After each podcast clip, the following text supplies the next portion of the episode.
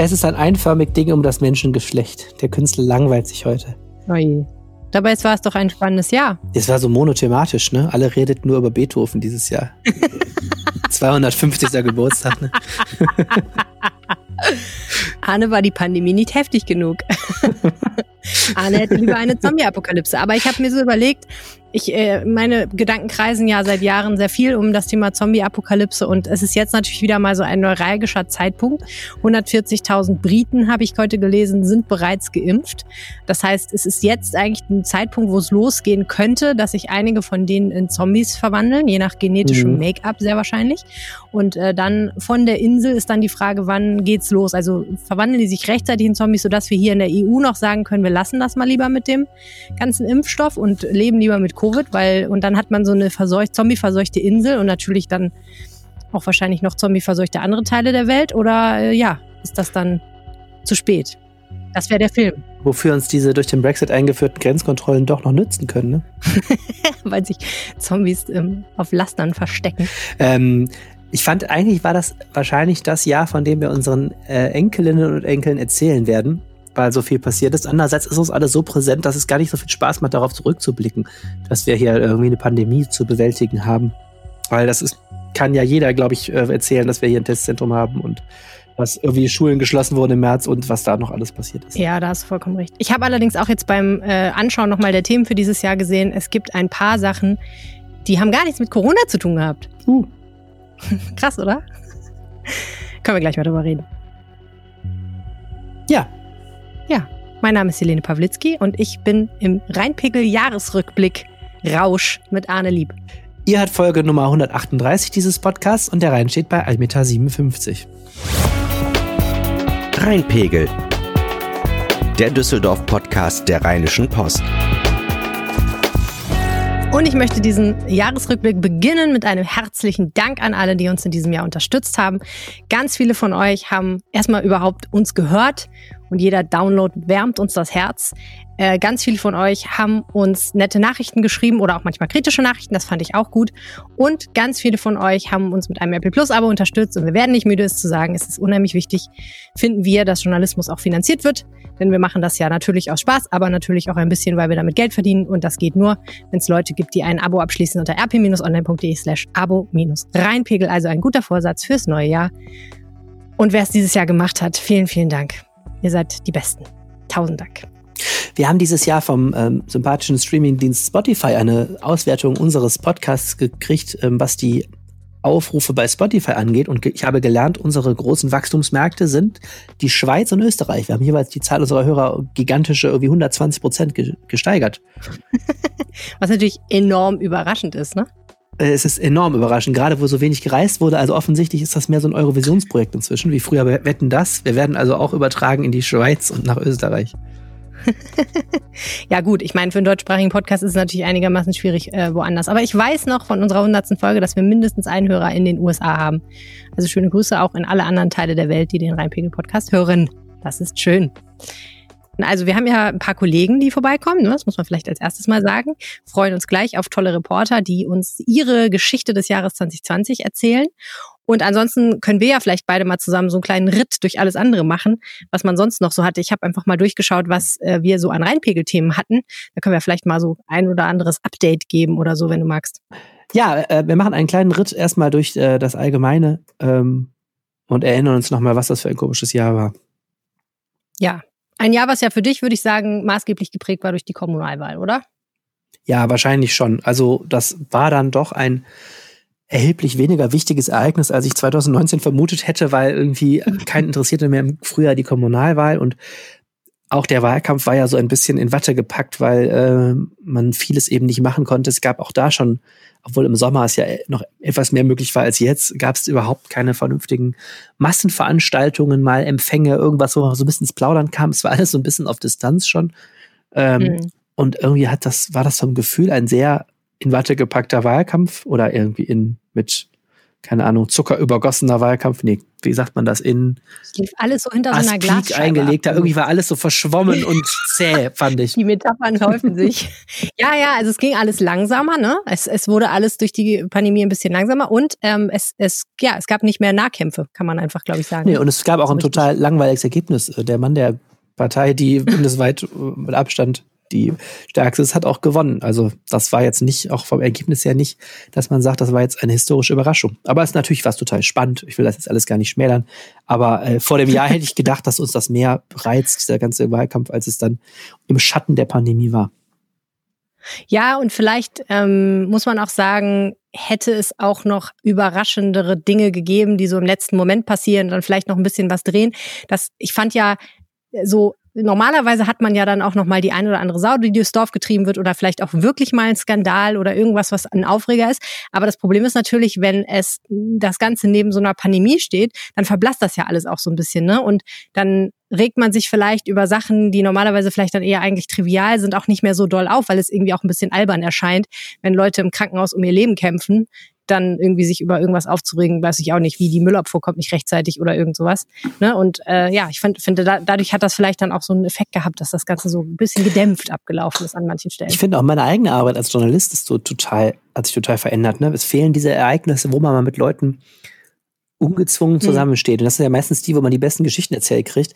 Äh, man muss ja wirklich ganz einzeln jetzt Leute anrufen und genau fragen zu irgendwas, weil auch keiner so richtig in Plauderlaune ist. Ähm, ich merke mhm. das jetzt auch bei den Koalitionsverhandlungen zwischen CDU und Grünen. Da sickert ja überhaupt nichts durch, was auch daran, äh, dazu führt, äh, da, daran liegt, dass man nie mal einen der Beteiligten äh, abfüllen kann. Nein, Quatsch, aber äh, so wirklich sagen kann, ja. Äh, man trifft jetzt mal jemanden, es wird so geplaudert. Das ist echt alles. Ja, ist ja, ja auch eine Koalitionsverhandlung, die komplett per Zoom stattfinden, per Videokonferenz. Und man, ja. es ist alles anders irgendwie. Ja, ja, ja. Ja, und also auf der anderen Seite, wenn ich dann zurückdenke an manche Sachen, die stattgefunden haben, also zum Beispiel die Eröffnung des Schauspielhauses feierlich oder auch ähm, die dann tatsächlich der Wahlabend im Rathaus, wenn man das jetzt mit den Augen von heute betrachtet, wo wir im Dezember hier sitzen im Lockdown, dann denkt man sich, Wahnsinn, die Freiheit eigentlich, ne? Also, weil damals war das ja noch möglich, irgendwie zusammen dann doch auf so eine Weise ja. zu feiern oder zusammenzustehen. Und äh, da, da muss man auch sagen, das war ja damals schon so, dass wir das alles als sehr restriktiv empfunden haben und ne, man musste immer überall Masken tragen und bla bla bla. Aber im Endeffekt war das ja damals verhältnismäßig locker. Ja, total. Und keiner hat so richtig, glaube ich, also alle haben ja gedacht, könnte noch mal was kommen im Winter. Aber dass das noch mal so die Post abgeht, das haben wahrscheinlich dann auch viele einfach nicht wahr haben wollen, inklusive mir auf jeden Fall. Insofern ja, es war irgendwie denkwürdig ähm, und man kann ja, also und was ich auch nochmal sagen wollte, kurz, du hast ja gerade gesagt, es ist nicht so überraschend, das Ergebnis, das finde ich auch.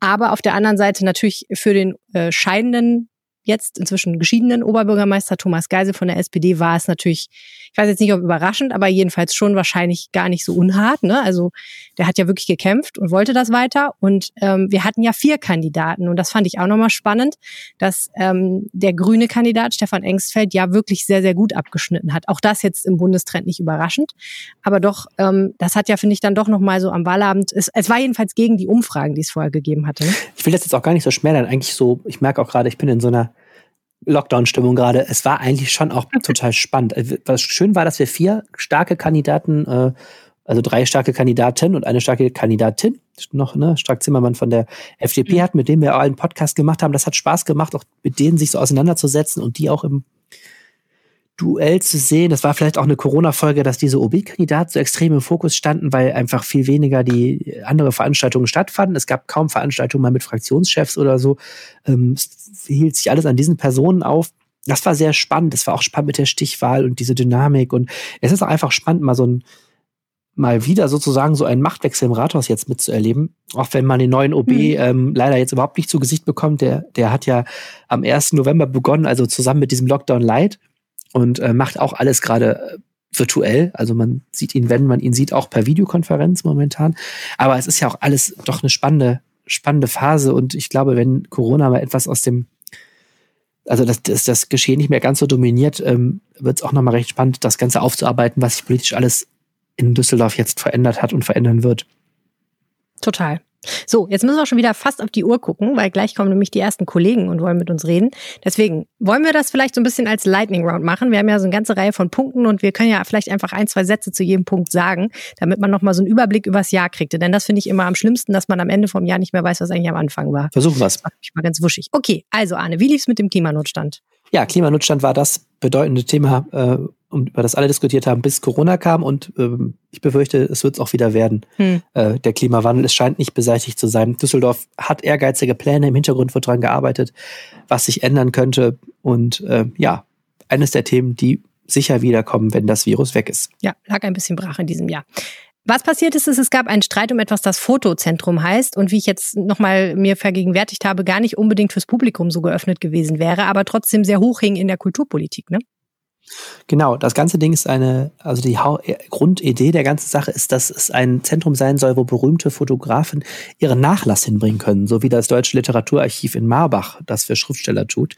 Also äh, ganz toll für eine Stadt. Es gibt ganz viel Geld und man hat automatisch natürlich ganz viel prominente Menschen in der Stadt und vielleicht können sich sogar die Leute das dann auch angucken in Form eines äh, von Ausstellungen. Ja, und Düsseldorf hat den Zuschlag, so wie es aussieht, nicht gekriegt, sondern stattdessen Essen. Und das kränkt unseren Lokalpatriotismus schon sehr. Heftig. Dann war Düsseldorf bundesweit in den Schlagzeilen, weil der Konzertveranstalter Marek Lieberberg den Plan hatte, äh, in Corona-Zeiten doch ein Großkonzert zu veranstalten, nämlich in der Düsseldorfer Arena mit deutlicher Unterstützung der Stadttochter Die Live, die gesagt hat, ja klar, können wir machen. Und am Ende kam dann das Nein aus ebenfalls Düsseldorf, nämlich aus der Staatskanzlei, die gesagt hat, nee, nee, nee, Freunde, oder aus dem Gesundheitsministerium auch, das lassen wir mal schön bleiben, 13.000 Leute in der Arena versammeln, das ist im Moment nicht angesagt. Ja, die Live ist die Stadttochter, äh, die viele tolle Sachen ermöglicht, aber vor allem berühmt ist für alles, was sie fast ermöglicht hätte. Ein Ed Sheeran-Konzert, ein Großkonzert in der Arena und jetzt auch einen Drive-Through-Weihnachtsmarkt, auf den ich mich schon sehr gefreut hatte, der auch nicht genehmigt wurde oder beziehungsweise wo man es gar nicht mehr versucht hat. Sehr schade. Ja, wo dann aber wegen Corona-Fällen, ne? Also nee, nee, auch weil äh, offensichtlich ähm, noch die Stadtspitze gesagt so. hat, äh, das kriegen wir nicht durch oder es ist auch nicht mehr ah, okay. gewünscht. Und ich glaube, das war auch richtig bei dem Lockdown, den wir jetzt haben mit der ja. Verschärfung, wäre das wahrscheinlich ja, so abgeblasen gewesen. Ja, das stimmt. Aber das konnte man natürlich damals noch nicht wissen, das ist richtig. So, dann habe ich mir das Stichwort Olympia in Düsseldorf aufgeschrieben, was immer so ein bisschen absurd ist. Ja, ja irgendwie war, haben wir das im Podcast diskutiert, aber ich überlege gerade. Ja, es ist ja noch Olympia ist ja auch verschoben worden, dachte ich. Dann noch in Düsseldorf? das, also Olympia, ja, Olympia dieses Jahr ist verschoben worden, genau. Ach so, ja, wir bewerben uns Olympia, stimmt, 2032, genau, glaube ich, ist das. Ne? Da gab es zumindest viele Diskussionen. Ja, darüber, mit der Metropolregion Rhein-Uhr, genau, wir bewerben uns ja, mit anderen Städten zusammen und ja. die Idee ist, ob man das Olympische Dorf an Wehrhahn macht oder doch an die Bergische Kaserne oder doch überhaupt nicht. Ja. Super Thema, lesen immer alle, finden auch alle total spannend und es ist so unkonkret, man kann sich auch alles vorstellen, was man immer schon mal wollte. Ja, vor allem, wenn wir in Rente gehen, dann ist es vielleicht mal irgendwann soweit, so ungefähr. Kann man sich das vorstellen. so, dann habe ich eine Geschichte geschrieben. Ähm, da ging es um den Terroranschlag von Hanau den sehr tragischen, wo ja in, Hessen ein Mann ähm, zehn Menschen und dann sich selbst erschossen hat. Und man geht eben davon aus, weil er einerseits äh, rassistische und äh, rechtsextreme Positionen in einem Manifest äh, verbreitet hat und andererseits die Tatorte so gewählt hat, nämlich zwei Shisha-Bars und einen Kiosk, dass man davon ausgehen kann, dass der Mann ein fremdenfeindliches, vielleicht auch muslimfeindliches äh, Motiv hatte. Und äh, auch dazu gab es hier in Düsseldorf eine große Demonstration und zwei, würde ich sagen, interessante äh, Aspekte, die sich daraus ergaben. Das eine war, dass der Kreis der Düsseldorfer Muslime Kritik an der Polizei geübt hat und gesagt hat, unsere Einrichtungen werden nicht ausreichend geschützt. Und äh, die Polizei daraufhin gesagt hat, hm, ja, ö, ö, müssen wir mal drüber reden. So richtig hat sich da meines Wissens nichts Konkretes getan seitdem. Also das wäre auf jeden Fall nochmal spannend, da im nächsten Jahr nochmal nachzuhören, was denn jetzt so quasi fast schon ein Jahr später, denn das war auf jeden Fall auch noch kalt, das weiß ich noch, als es war. Das war, glaube ich, im Februar, dass der Anschlag war, äh, nachzuhören, ob sich da was getan hat. Und bei dieser Demonstration gab es hinterher dann auch einen kleinen Eklat zwischen ähm, dem Bündnis Düsseldorf stellt sich quer und dem Düsseldorfer Appell. Das entzündete sich daran, dass da eine Gruppe gesprochen hat, die hieß I Furiosi oder heißt noch so und ist Teil der Gruppierung Interventionistische Linke. Und die hat ganz harsche Kritik teilweise auch an der Polizei geübt. Und auch die CDU hat sie hart kritisiert und den Verfassungsschutz. Ähm, und äh, ja, ähm, das ist also kann man darüber streiten, ob das politisch jetzt so sinnvoll ist, aber jedenfalls hatte, hat eben dieses Bündnis Düsseldorf stellt sich quer ähm, einen Zusammenschluss von äh, ganz vielen verschiedenen äh, antifaschistischen und linken Gruppen, die diese Demo organisiert hatten. Ähm, die hatten die eingeladen und äh, viele Leute, die auf dieser Demo waren, waren etwas pikiert ob dieser Rede von, von den Vertreterinnen dieser Gruppe. Und der Düsseldorfer Appell, der ebenfalls zu dieser, ähm, zu dieser Demo aufgerufen hatte, und ein sehr breites Bündnis ist, wo eben Parteien, Sozialverbände, Kirchen, der Deutsche Gewerkschaftsbund und so weiter vertreten sind, der war da gar nicht so begeistert von und äh, hat gesagt, wir müssen mal reden darüber, ob das wirklich so sinnvoll ist, dass dann Leute eingeladen werden, die so sehr breite Kritik auch zum Beispiel an demokratischen Parteien üben. Und du hast geschrieben über Probleme bei der AfD. Oh ja, die AfD hat mannigfaltige Probleme. Sie ähm, hat einen internen Machtkampf sich geliefert dieses Jahr. Sie hatte einen Oberbürgermeisterkandidaten, der aufgefallen ist durch wildeste Verschwörungstheorien, äh, unter anderem was Klimawandel und natürlich Corona anbetraf, diese ganzen Bill Gates 5G-Sachen, was dazu führte, dass die AfD sich kurz vor der Wahl von ihrem eigenen Oberbürgermeisterkandidaten distanziert hat, was ich auch mal einigermaßen beispiellos finde. Ähm, und jetzt hat die AfD das Problem, dass gerade noch mal alle ähm, anderen Fraktionen im Stadtrat erklärt haben, dass sie nicht mit der AfD zusammenarbeiten werden. Hintergrund war, dass es in einer Bezirksvertretung ein etwas unglücklich formuliertes Schreiben gab, äh, einen Aufruf an den Oberbürgermeister, dass die Jugendberufshilfe in Rat bleiben soll. Und das hatten irgendwie einfach alle unterschrieben und so stand plötzlich die Unterschrift des AfD-Vertreters mit der von den anderen Fraktionen auf einem Blatt Papier und das haben die anderen nochmals genutzt zur Klarstellung, dass das ein Versehen war und man nicht mit der AfD zusammenarbeiten möchte, auch nicht in Düsseldorfer Bezirksvertretung extrem schwierig, aber nach wie vor finde ich, sich immer wieder so heftig abgrenzen zu müssen von der AfD. Ich sehe ein, dass man das muss, aber oder dass man das will, aber ähm, ich, ich finde, es gibt immer wieder poppt das auf und zwar nicht nur in Ostdeutschland, dass es eben im demokratischen Betrieb ganz schwierig ist, dann bestimmte Dinge immer noch zu tun. Ja, und interessant ist, dass das natürlich auch auf so einer Ebene Bezirksvertretung, da wird ja auch nicht die große Politik gemacht. Ne? Da wird diskutiert, ob jetzt hier die Straße linksrum oder rechtsrum geführt wird. Ich meine das gar nicht wertend, aber es sind so ganz konkrete Fragen im, im, im, im Stadtteil. Und da muss man auch jetzt wo die AfD neu in acht von zehn Bezirksvertretungen hier vertreten ist, äh, muss man auch darüber diskutieren, was macht man jetzt? Also die anderen sagen dann auch am Telefon, wenn du mit ihnen sprichst, wir können ja auch nichts dafür, wenn die unserem Antrag zustimmen. Natürlich ja. nicht, ne? Aber äh, zum Beispiel, man schreibt dann, zum Beispiel, wenn man nicht zusammenarbeiten will, schreibt man nicht gemeinsame Anträge oder so. Und das sind solche ähm, Spielregeln, wenn man sich da wirklich abgrenzen will oder dann doch irgendwie teilweise auch ähm, ja teilweise dann doch auch dieselben Haltungen hat und das auch irgendwie zum Ausdruck automatisch auch bringt, das sind solche Spielregeln, die sich echt auch im Kleinen einspielen müssen. Also das wird noch ein Thema, das würde uns häufiger noch beschäftigen und das war alles ein bisschen, was wir da jetzt erlebt haben mit der Jugendberufshilfe, irgendwie auch ein Anfängerfehler der Beteiligten. Ja, ja, naja, aber was heißt Anfängerfehler, ne? Ich meine, das ist dann auch ein wahnsinniger strategischer Eiertanz, den du dann teilweise vollziehen musst. So, das wird richtig kompliziert für dich an manchen Stellen, weil wie soll man es machen? Und das sind ja Leute, die machen das in ihrer Freizeit. Das sind keine genau. Berufspolitiker, genau. sondern die machen was ganz anderes und sind nicht äh, hauptsächlich damit beschäftigt, sich irgendwelche politischen Strategien zu überlegen. Also ich habe da größtes Verständnis für. Ich werde genau, auch an, voll, voll Anfängerfehler meine ich jetzt auch, oh. weil die Beteiligten da jetzt wohl auch wirklich neu gewählt sind in ihre Ämter und äh, das sind ja auch so Sachen. Ähm, da hat keiner so richtig drauf geachtet und dann gab es von den Fraktionsführungen im Rathaus gab es dann schon ein ziemlich lautes Seufzen, weil ja. äh, man will nicht den Eindruck erwecken, dass man mit der AfD zusammenarbeitet. Aber gut, schließen wir das Thema hier ab, aber das wird ja. uns auch 2021 beschäftigen. Genau. Denke ich auch. So, dann gab es eine interessante Kontroverse um das sogenannte Gegendenkmal, was ja an sich schon ein lustiges Wort ist, am Reserplatz. Ewig her. Also, äh, wir müssen es mal wieder aufdröseln. Am Reserplatz steht. Oh, das geht doch gar nicht. Ja, euch auf, das versteht ja kein Mensch. Okay. Also am Reserplatz steht ein Denkmal. Aus der Nazizeit. Durch, das, aus, ja, also genau, machen wir es kurz. Aus der Nazizeit ähm, und äh, jetzt soll es da etwas geben, was ähm, dem Ganzen etwas Künstlerisches entgegensetzt. Und es gab einen Entwurf. Und was passierte dann? Und jetzt gab es jüngst den Wunsch der zuständigen Bezirksvertretung, dort ein tja, Gegendenkmal zu schaffen, also ein Kunstwerk, was sich kritisch mit diesem Kunstwerk aus der Nazizeit auseinandersetzt. Dann gab es einen langen Jurywettbewerb, dann gab es einen Siegerentwurf und dann gab es Protest anderer Künstler, dass dieser Siegerentwurf es nicht bringt, hm. weil er irgendwie zu monumental ist und irgendwie das künstlerische Ziel, was ja auch sehr kompliziert ist, nicht erfüllt. Und äh, was weiter geschieht, bleibt abzuwarten. So sieht's aus. Und dann gab es das tolle Thema Bob-Up-Radweg, ein Epic-Fail der Verkehrspolitik. Haben uns auch lange mit beschäftigt, ne? Stimmt. Oh Gott, der ist wieder weg und das war auch wirklich eine schlechte Idee und alle haben es auch gesehen. Ja. Alle freuen sich, dass der wieder weg ist, sogar die Wir breiten den Mantel des Schweigens über den Pop-Up-Radweg. Ja, alle können das nachhören. Wir haben darüber sehr ausführlich gesprochen. Übrigens auch in der Folge, wo wir äh, die, das Düsselland besucht haben. Eine Pop-Up-Kirmes. Oh, ja. Weißt du das noch? Das ja, natürlich. Er hat sich leider bei, den, bei dem Publikum nicht so verfangen, wie sich das die Organisatoren gewünscht hatten.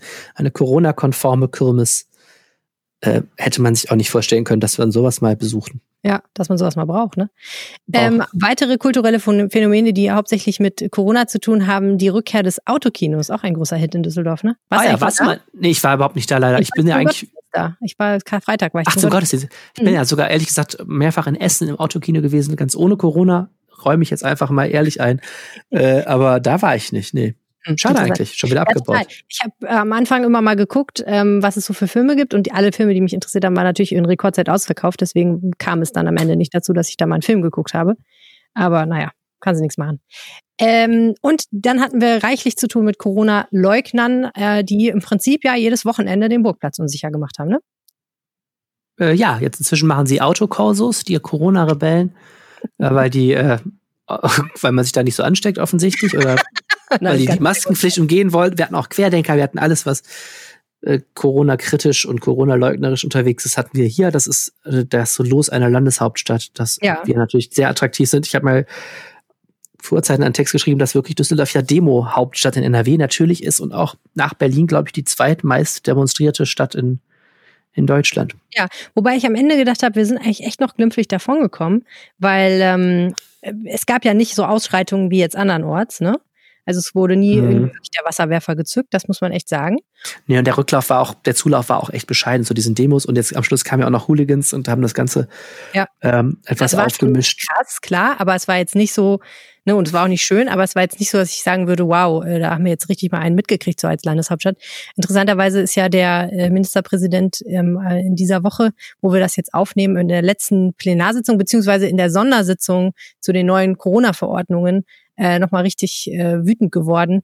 Ich glaube, auf die Provokation, muss man sagen, eines AfD-Abgeordneten hin und hat ihm vorgeworfen, sie machen hier was, sie sind hier gegen diese Beschlüsse, während vor dem Landtag die Leute demonstrieren.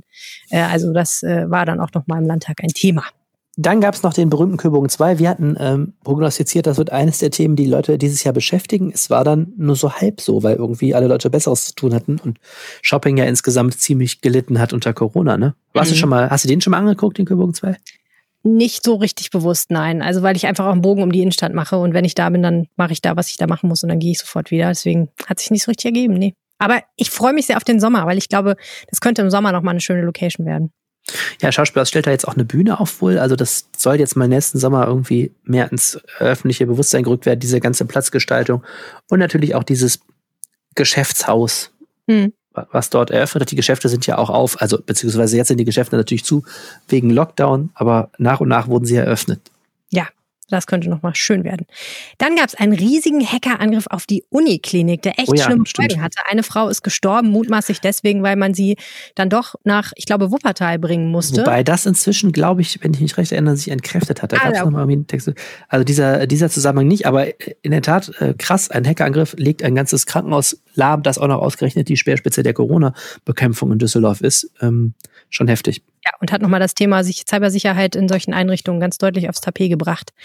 Und da müssen wir ganz viel Blaulichtgeschichten nochmal schnell abhandeln. Ähm, es gab immer wieder Einsätze in der Altstadt, erst im Sommer, dann jetzt zuletzt nochmal, äh, man muss sagen, im Herbst, Winter.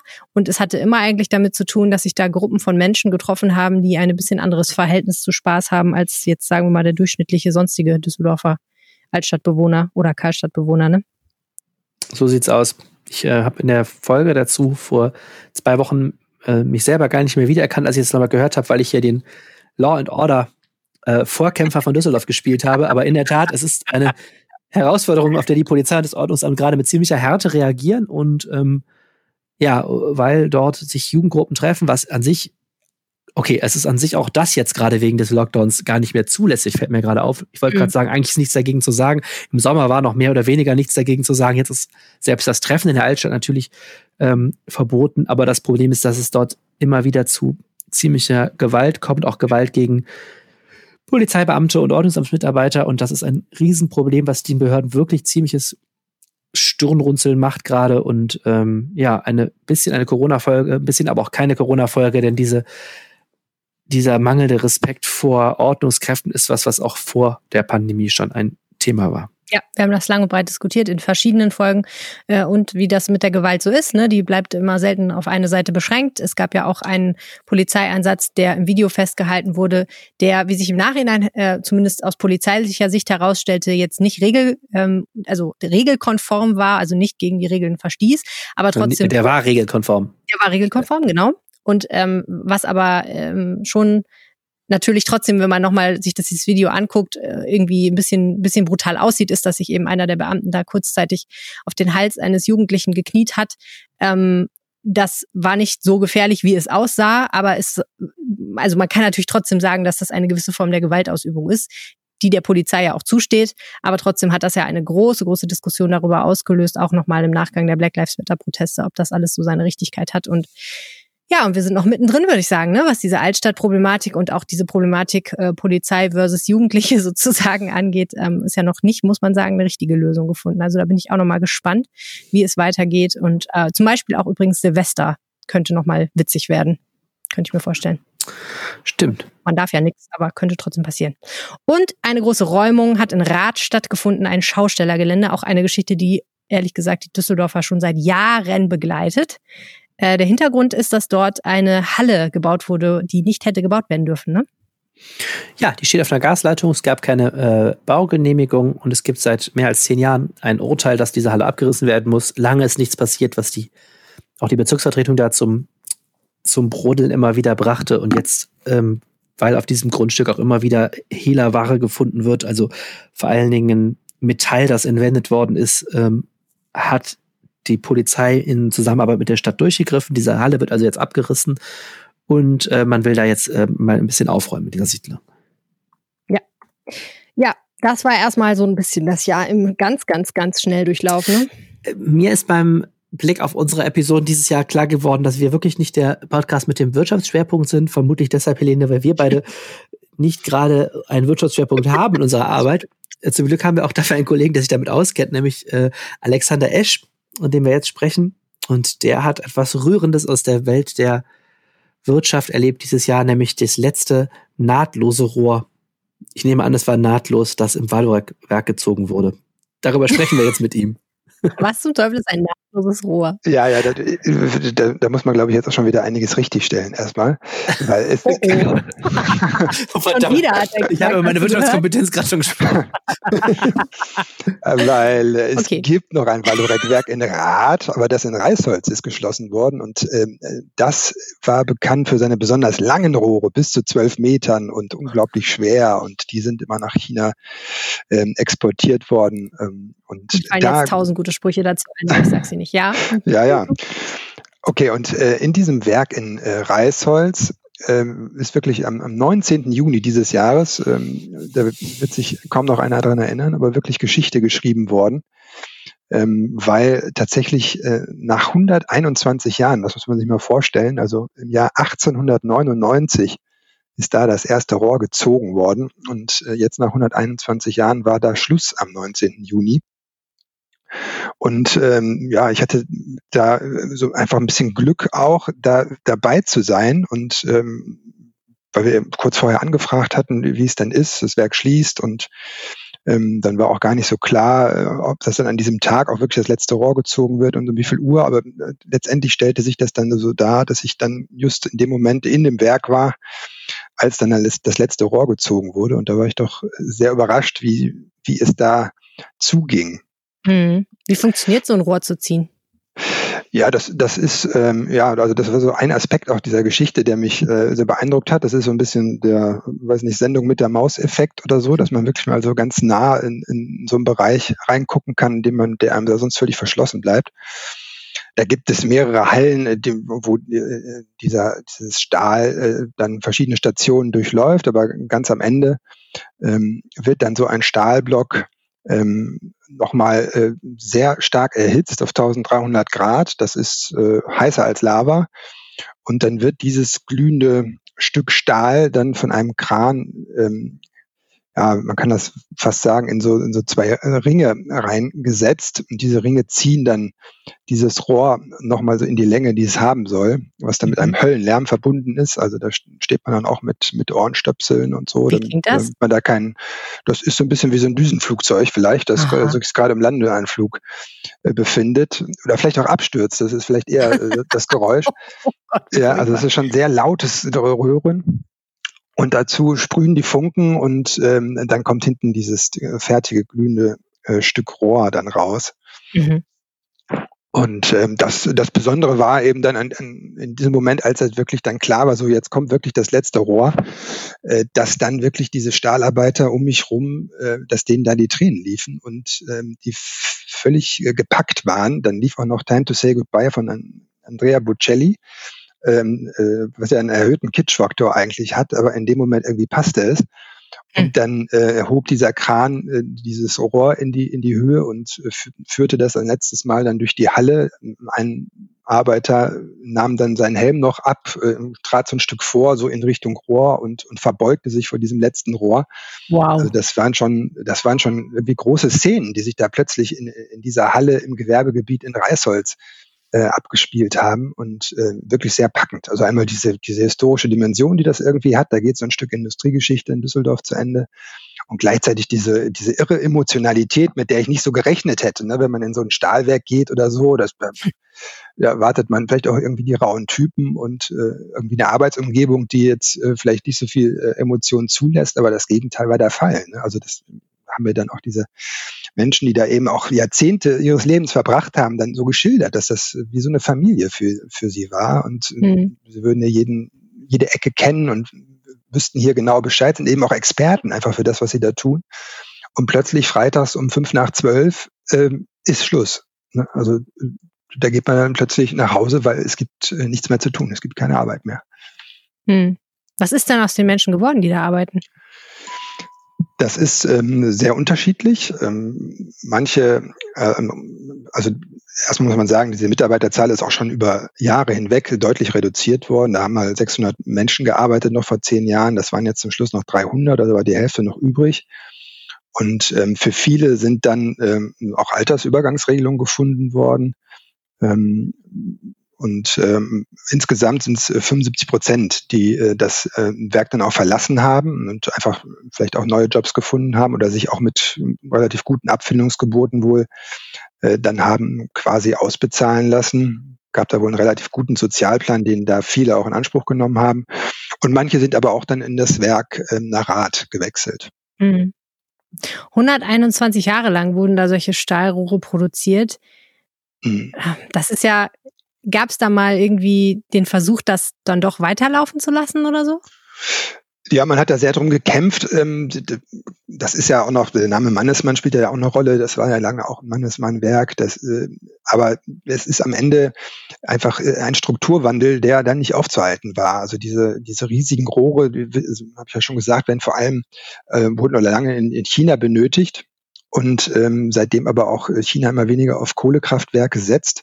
Und hinzu kamen auch noch so andere Zollregelungen, die haben das äh, einfach nicht mehr lukrativ ähm, machbar äh, werden lassen. Insofern ähm, war da einfach abzusehen, dass es da keine Möglichkeit mehr gibt. Man hat dann, es gab immer aus dem Betriebsrat Stimmen, dass man doch versuchen sollte, äh, sich da zu modernisieren und äh, da auch äh, äh, andere Arten äh, von Rohren zu fertigen, um sich da nochmal so äh, zukunftsfähiger aufzustellen. Aber das ist am Ende ähm, nicht dazu gekommen.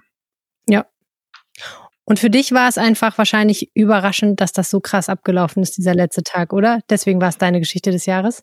Ja, genau. Also dass, äh, dass da einfach so, so ein paar Sachen zusammenkamen. Ich habe es gerade schon gesagt, dieser Sendung mit der Mauseffekt, das finde ich immer toll, wenn man als Journalist äh, da so äh, in so Welten reingucken kann, die man sonst überhaupt nicht kennt.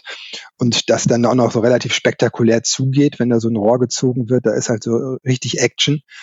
Und dann sich diese Szenen da aber auch abspielten mit dieser Gerührtheit der, der, der Arbeiter und die, die da wirklich auch das so zelebriert haben, diesen, diesen letzten Moment und da diese unglaubliche Identifikation mit der eigenen Tätigkeit spürbar wurde. Das war äh, wirklich sehr beeindruckend und äh, hinzu kommt noch diese historische Dimension, die das dann irgendwie auch hatte. Mhm. Ähm, dadurch, dass da eben nach 121 Jahren tatsächlich dieses Kapitel Düsseldorfer Industriegeschichte und Industrie hat ja immer eine große Rolle bis heute ja auch ähm, gespielt in Düsseldorf, da zu Ende ging. Das Thema Schließung war generell so ein bisschen das Thema 2020 für dich, ne, muss man leider sagen. Ja, das, hm. ist alles das sind meine Themen des Jahres irgendwie. Und äh, was mir gerade nochmal auffiel, das war auch der 19. Juni tatsächlich. Das war der gleiche Tag, äh, an dem äh, auch dann den Mitarbeitern äh, bei Karstadt und Kaufhof Ach, mitgeteilt wurde, ob es für sie weitergeht oder nicht. Ähm, da wurden ja die, da wurden ja die Filialen dann dicht gemacht mittags ja. und äh, alle Mitarbeiter zusammengeholt und dann äh, wartete man jetzt quasi aufs Schafott. Also Irre. was, was geht's jetzt weiter oder nicht? Und dann war schon die große Überraschung, dass ähm, hier in Düsseldorf tatsächlich äh, ja, drei Standorte, muss man eigentlich sagen. Also erstmal die beiden äh, Standorte Kaufhof und Karstadt, Wehrhahn und Schadowstraße direkt gegenüberliegen, beide schließen mhm. sollten, inklusive Karstadt Sports. Ähm, das war schon ein, ein, großer Schock, nicht nur für die Belegschaft, sondern tatsächlich ja auch ja, für die halbe Stadt quasi, was wir da auch so für Reaktionen bekommen haben für, von, von Lesern, die dann auch nochmal so ihre alten Erlebnisse berichtet haben, welche Erinnerungen sie haben, was, was ihnen das so bedeutet hat.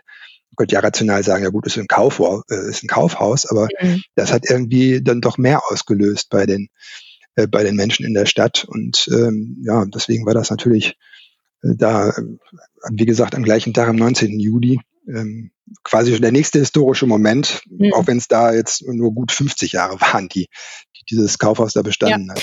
Erklär doch bitte nochmal die Hintergründe. Also Karstadt und Kaufhof gehören ja mittlerweile zusammen. Und auch klar war, es, das Geschäft ist schwierig und man muss Geld sparen und deswegen müssen eine ganze Reihe von Häusern schließen, ne? Genau, das, genau, das hast du genau auf den Punkt gesagt. Das war die Ausgangsposition. Das war auch vorher klar. Ähm, das Insolvenzverfahren lief und dann ging es eben um die Frage, wie viele Filialen werden es am Ende und vor allem welche. Und äh, diese Entscheidung wurde dann an diesem Tag mitgeteilt. Kaufhof an der Köhe war dann eben davon äh, nicht betroffen. Und ähm, ja, damit ging man dann eigentlich in die nächsten Monate und äh, je länger das dauerte, desto weniger Hoffnung hatte man dann eigentlich auch, dass es dann doch noch was werden könnte mit einem der beiden Standorte, weil da tatsächlich der Rausverkauf lief. Das ist mhm. so ein externer Dienstleister gewesen, der da reingesetzt wurde, der da äh, eben äh, so nach äh, nach seinen Erkenntnissen da die, die Rabattaktion durchgezogen hat. Da wurde nichts mehr nachbestellt und so. Also in diesem Moment sah da wirklich alles danach aus, dass das auch durchgezogen wird. Obwohl sich dann so nach und nach so hinter den Kulissen äh, doch herausstellte, dass da noch verhandelt wird, kräftig.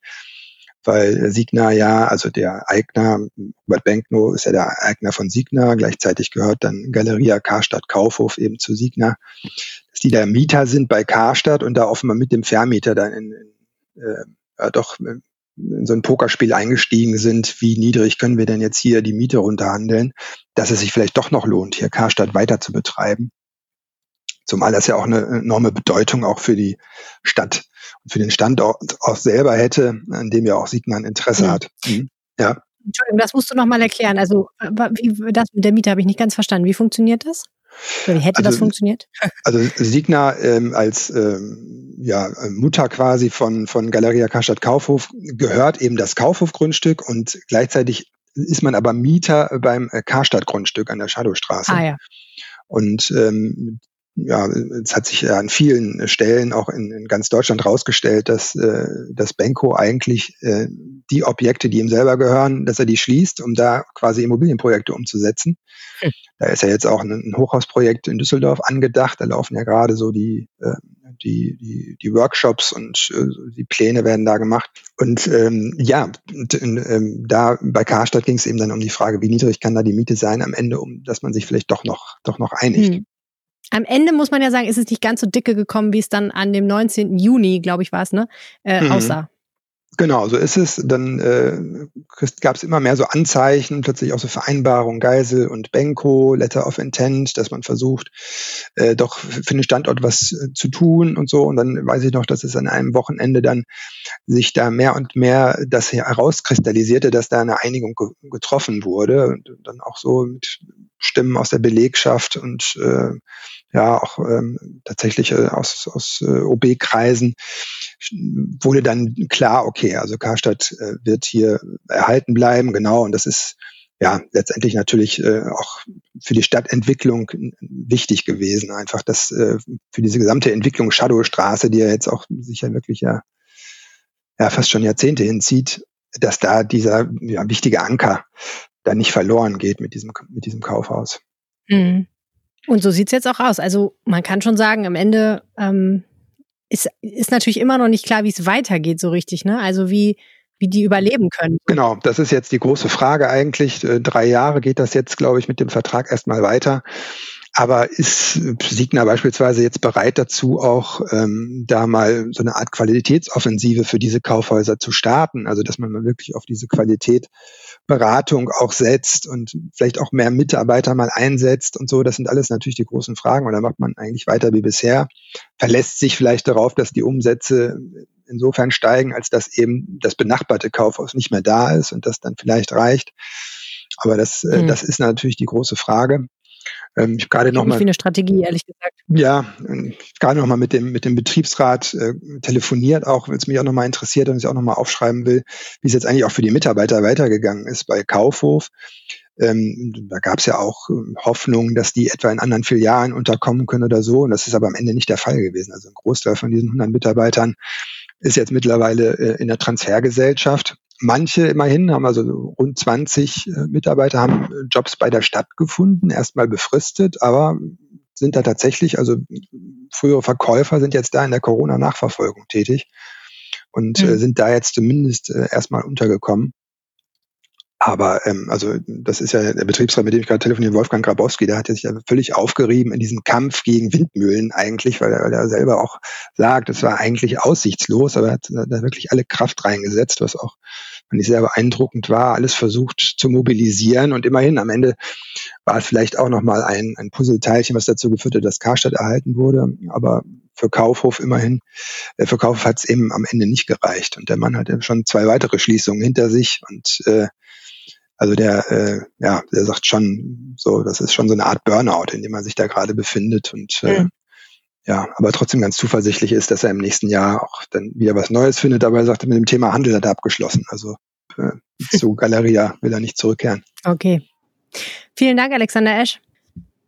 Wir haben ja in den vergangenen Folgen schon ein bisschen darüber gesprochen, dass ein sehr, sehr zentraler Platz in Düsseldorf demnächst mal richtig, richtig krass umgestaltet wird. Und 2020 stand im Zeichen der Planung für diese Geschichte und es war gar nicht so unkompliziert. Und die Geschichte, darüber sprechen wir jetzt mit Nicole Lange, der Leiterin der Lokalredaktion Düsseldorf. Hi Nicole, schön, dass du da bist. Hallo, schönen guten Tag. Also, wir müssen reden über den Heileplatz und über das Karschhaus. Das Karschhaus ist ja wirklich eine Legende, muss man sagen. Ne? Also ein Haus, ein Kaufhaus, was seinen eigenen Namen hat, da kann man schon mal sagen, das ist was. ja, das stimmt. Und das haben ja viele Düsseldorfer über viele, viele Jahre und Jahrzehnte so gesehen. Äh, jetzt ist halt leider weg. Aber schon länger. Das, da haben wir uns ja jetzt fast schon wieder dran gewöhnt. Naja, was heißt weg, ne? Ich meine, es kommt ja wieder, oder? Ja, also das Gebäude steht natürlich und das ist natürlich eigentlich fast das Wichtigste, weil ähm, weil das ja ein sehr traditionsreiches Kaufhaus ist, äh, das an dieser Stelle am Eingang zur Altstadt äh, irgendwie, da sind wir es gewöhnt äh, und äh, das steht da natürlich immer noch äh, wie ein Fels in der Brandung.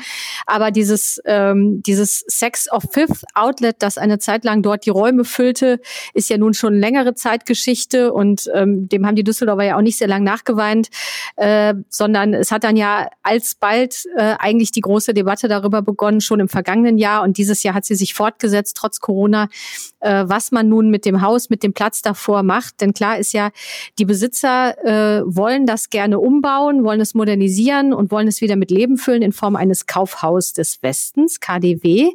Aber sie wollen dafür äh, auch eine Menge umbauen, ähm, wo die Düsseldorfer sich teilweise erstmal mit anfreunden müssen. Ich finde ja persönlich immer, wenn ich höre, Düsseldorf kriegt jetzt auch einen KDW-Ableger, irgendwie ist das schon fast so verschwendet. Weil hier gibt es ja schon so viel. Ja, weil es hier schon viele Sachen gibt. Oder? Seht ihr das nicht so? Wisst ihr, was ich meine? Mm, ich weiß, was du meinst, aber ich sehe das überhaupt nicht so, denn äh, äh, die Entwicklungen, die im Handel so stattfinden, zeigen uns ja eigentlich, dass, äh, dass der Handel eines wirklich dringend braucht, nämlich ja immer was Neues, Modernisierung, Event.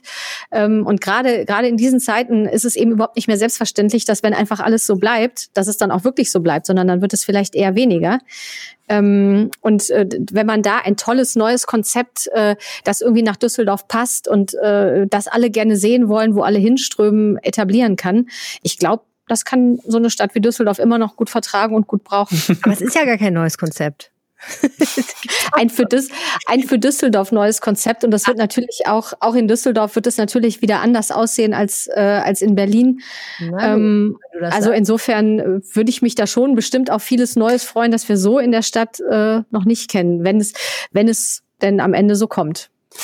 Jetzt soll jetzt tut Düsseldorf was äh, oder überlegt Düsseldorf was zu tun, was man eigentlich dachte ich, gar nicht mehr macht, nämlich diesen Platz nach unten zu verlegen und so eine Art Loch zu schaffen ne, für dieses KDW. Ich dachte, das ist, das macht man äh, städtebaulich überhaupt nicht mehr.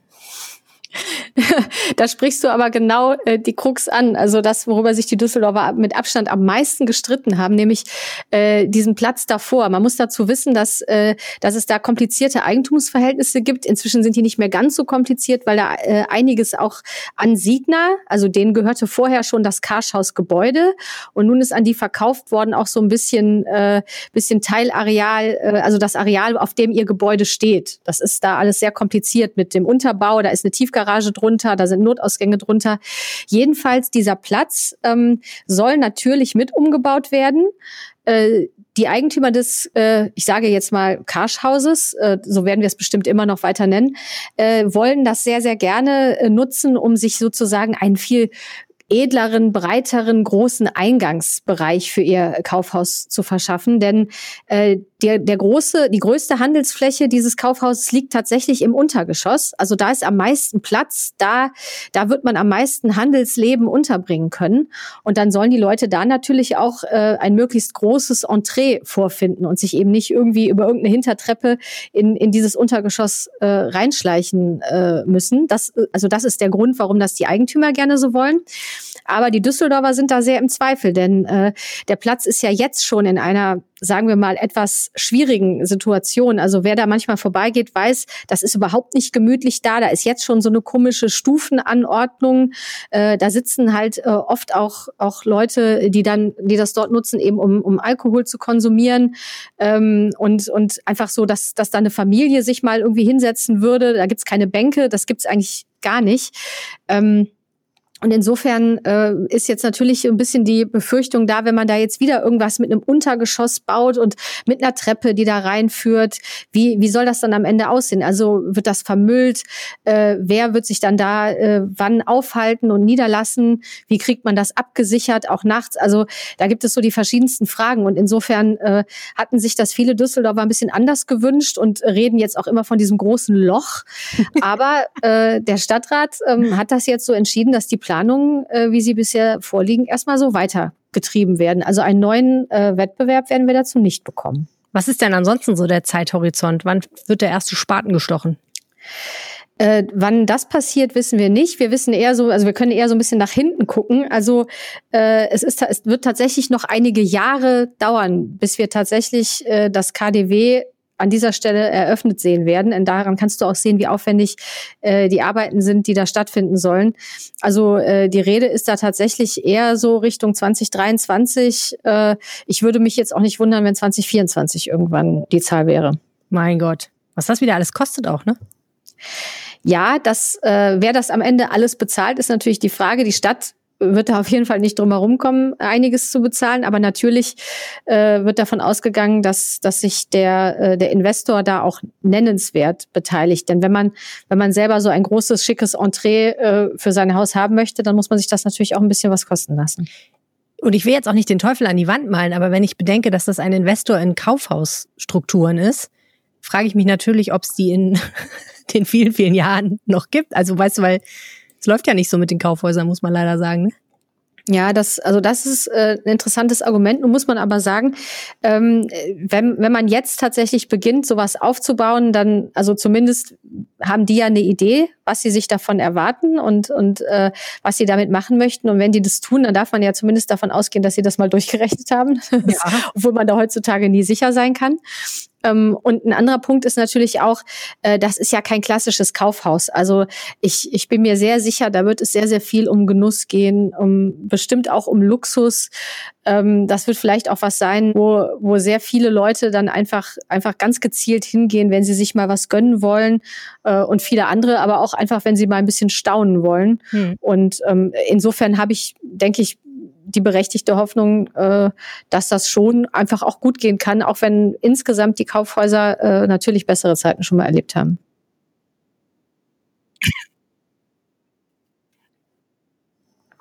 Du ja hast gerade. Sag es doch, wie es ist. also, Pavillon warte noch auf böse Briefe. Ich verstehe überhaupt nicht, wieso keiner reagiert hat. Eine wichtige oder vielleicht wichtigste Frage haben wir nicht erörtert. Was passiert also denn mit ich, diesem Ich Pavillon, möchte an dieser Stelle mal ganz klar sagen, dass ich, weg, äh, dass ich eins nie wirklich nachvollziehen können, nämlich diese große Aufregung um das Verschwinden dieses wunderschönen Pavillon. Ich sehr traurig, wenn Pavillon. Ich verstehe nicht, wieso ihr den Pavillon nicht der gut Pav findet. Mein größter Traum wäre, mit meiner Band in diesem Pavillon aufzutreten. Ja, schau, vielleicht kannst du das ja sogar, denn es, es, es spricht ja vieles dafür. es spricht ja vieles dafür, liebe Helene, dass dieser da Pavillon ja irgendwo wieder einen Platz finden wird. Den muss man dann halt ja, suchen. äh, du, du, spielst dann halt nicht unmittelbar vor dem, vor dem schönen Karschhaus. Das ist natürlich sehr ja. bedauerlich für, für dich und die Band. Aber äh, nein, also als ganz kurz, um es tatsächlich äh, zu sagen, als der erste Entwurf äh, vor, vor längerer Zeit mal auftauchte und der Pavillon darauf äh, verschwunden war, hatte es einen großen Aufschrei gegeben in der Stadtgesellschaft. Da haben auch viele Leute, es wurde dann auch eine Petition ins Leben gerufen eine Unterschriftenliste und äh, viele Leute haben dann gesagt, wir müssen den Pavillon erhalten. Ähm, ich weiß aber tatsächlich nicht, ob wirklich allen, die da unterschrieben haben, klar war, dass das zum Beispiel überhaupt kein historischer Pavillon ist, sondern ein Nachbau, äh, der erst seit den 80er Jahren dort an dieser Stelle steht. Also ist jetzt auch nicht so, dass wir ein, ich sage mal, ein relevantes Stück Stadtgeschichte, das da die Jahrhunderte überdauert hat, ähm, dann äh, da loswerden, sondern das ist, das Ding ist ja ganz nett aber ich finde, dass es nicht unbedingt auf diesen Platz äh, muss. Also und und die neuesten Pläne sehen es auch eigentlich nicht mehr vor. Ich und der CDU-Ratsherr Christian Rütz, die beiden größten Verfechter dieses Pavillons, wir werden dieses Ding ketten. 2021 wird mein Jahr. Ich lasse mir die Haare wachsen, ziehe mir Sandalen an und werde mich an den Pavillon schmeißen. Und wenn du das machst, dann werden wir darüber mit Sicherheit groß berichten, liebe Helene. nee, ihr das verschweigen, weil euch das peinlich sein wird, dass ihr mich kennt. Die Irre ist schon wieder da und hat ihre Gitarre mitgebracht. Nee, ich kann gar nicht Gitarre spielen, Gott sei Dank. Aber das könnte ich ja dann lernen, wenn ich 90 Tage an den Pavillon gekettet bin. Und da gibt's direkt Verhandlungen mit Oberbürgermeister Stefan Keller. Müssen wir dir dann immer Essen bringen, weil wenn du da wirklich 90 Tage drauf. angekettet oder machst, kettest du dich dann abends immer los und kommst am nächsten Morgen wieder? ich gehe zwischendurch mal los, eine Pommes in der Altstadt essen und stell so ein Schild hin, gleich wieder da, Ausrufezeichen. Weiß ich noch nicht. Ich überlege mir das noch, die Protestform. Erstmal warte ich, bis es warm genug ist. Ich habe keine Lust zu frieren bei so einer Aktion. Ich finde auch, das ist konsequenter Protest, wenn man erstmal wartet, bis er auch gemütlich ist, der Protest. Ja, komm, wenn das noch Jahre dauert, bis der Platz umgestaltet wird, gehe ich nicht davon aus, dass der im ersten Halbjahr 2021 abgeräumt wird, der Pavillon. Ich meine, jetzt schon natürlich, weil jetzt ist die Stadt ja gewarnt. Verdammt. Okay, äh, Nicole, vielen, vielen herzlichen Dank. Das war unglaublich interessant. Und ja, wir wünschen dir ein tolles Jahr 2021. Ja, das wünsche ich mir auch. Euch beiden auch. Okay. Kaum ein Bild hat unsere Leser, glaube ich, dieses Jahr so fasziniert wie ein Entwurf, den äh, unser Kollege Uwe Jens Runer aufgetrieben hat. Und der zeigte ein total faszinierendes Hochhaus, was möglicherweise entstehen könnte äh, mitten in der Innenstadt. Uviens, erzähl doch nochmal kurz, was das für ein Gebäude ist, was es so besonders macht. Es ist ein gläserner Turm, der eine sehr futuristische, aber ästhetisch ansprechende Form hat. Ähm, ja, ein gläsernes Hochhaus, äh, mehr als 100 Meter hoch und das soll oder sollte entstehen, muss man sagen, ähm, gegenüber vom Schauspielhaus, gegenüber vom Köbogen 2, dem berühmten Ingenhofental, an der sogenannten Tuchtinsel, ein recht kleines äh, Grundstück da, wo heute Böhmer Schuhe verkauft. Der Architekt ist ein Herr Calatrava, der ähm, schon so weltweite Spitze ist, kann man sagen, ne? Ja, absolut. Also er ist, er ist weltberühmt, hat äh, unter anderem in New York ähm, sehr spektakulär eine, eine U-Bahn-Station äh, gebaut, aber auch andere Dinge auf der Welt. Ähm, ein sehr anerkannter, fantasievoller Architekt, der aber äh, immer wieder auch für Schlagzeilen gesorgt hat und auch umstritten ist. Und hier in Düsseldorf äh, hat sich der Entwickler des Köbogens 2, der also das berühmte Ingenhofental, was gerade eröffnet worden ist mit den vielen Geschäften, der hat sich äh, dieses Architekten versichert und hat einen Entwurf durch ihn anfertigen lassen. Eben jenes segelförmige Hochhaus. Okay. Jetzt ist es ja so, dass in Düsseldorf immer mal wieder sowas passiert, ne? dass irgendwie ein toller Architekt einen tollen Entwurf macht und man muss sagen, manchmal, aber nicht immer wird daraus auch am Ende was. Ja. Kannst du mal kurz umreißen, wie das jetzt 2020 gelaufen ist mit diesem Entwurf? Ja, also äh, um einen etwas größeren Bogen zu schlagen, ähm, da sollte immer ein Hochhaus hin und soll auch immer noch eins hin. Seit Jahren hat es nicht damit geklappt, die Grundstückseigentümer zusammenzubekommen. Und äh, der Herr Rippegater hat das jetzt geschafft von Zentrum, das ist dieser Investor, und hat aber ähm, den arbeiten lassen und den Entwurf dann hingelegt und hat gesagt, hier, das könnten wir äh, bauen. Und äh, davon waren die ähm, Politiker und auch die Spitzen der Stadtverwaltung äh, ein wenig geschockt dann, weil das doch ein sehr, sehr großes Gebäude ist und äh, man da Bedenken hatte. Und dann? gab es das Signal im Hochhausbeirat, der so etwas untersucht und beurteilt, dass man das so in dieser Form eigentlich an dieser Stelle nicht haben will. Das heißt, die Chancen, dass dieses Hochhaus so gebaut wird, sind sehr gering geworden. Der Hochhausbeirat, erinnere uns nochmal, ist ja ein Zusammenschluss von Menschen, die sich mit sowas auskennen und die ein bisschen gucken, wie genau. passt sowas eigentlich in die Stadt auch, ne? Richtig, also das ganze Umfeld ist wichtig und äh, auch der sogenannte Social Return. Man will keine Hochhäuser mehr da haben, die einfach nur dastehen, große äh, Glas- und Steingebäude sind und das ganze Umfeld hat nichts davon, sondern Hochhäuser sollen in Düsseldorf eigentlich nur noch eine Chance haben, wenn sie sich auch in die Umgebung eingliedern und die Menschen äh, mit einbeziehen und ihre hm. Bedürfnisse. Und das war bei diesem Gebäude so nicht der Fall. Und dieser Hochhausbeirat ist durch externe Experten ähm, gesetzt, aber auch durch Planungspolitiker aus dem Rathaus und natürlich Verwaltungsexperten.